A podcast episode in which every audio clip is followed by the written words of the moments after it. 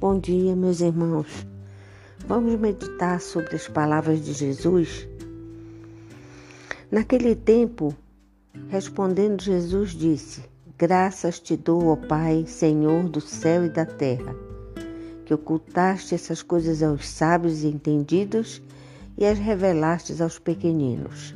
Sim, ó Pai, porque assim te aprove. Todas as coisas me foram entregues por meu Pai. E ninguém conhece o Filho senão o Pai.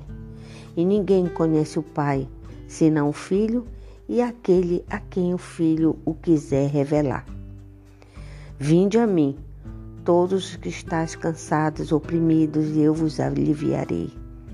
Tomai sobre vós o meu jugo e aprendei de mim, que sou manso e humilde de coração, e encontrareis descanso para as vossas almas porque o meu jugo é suave e o meu fardo é leve.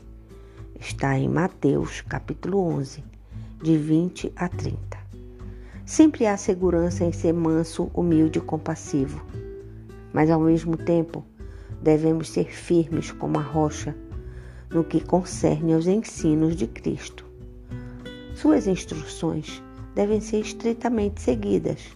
Não deve ser perdida de vista uma que seja de suas palavras. A verdade permanece para sempre. Não devemos confiar em mentira ou pretensão alguma. Os que assim procedem verificarão que o fizeram a custo da vida eterna. Devemos abrir caminhos retos para os nossos pés, para que o coxo não se extravie.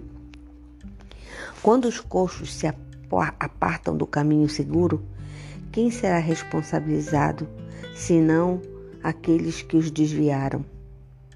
Em troca das obras enganosas que tem por autor o pai da mentira, anulam o conselho daquele cujas palavras são a vida eterna.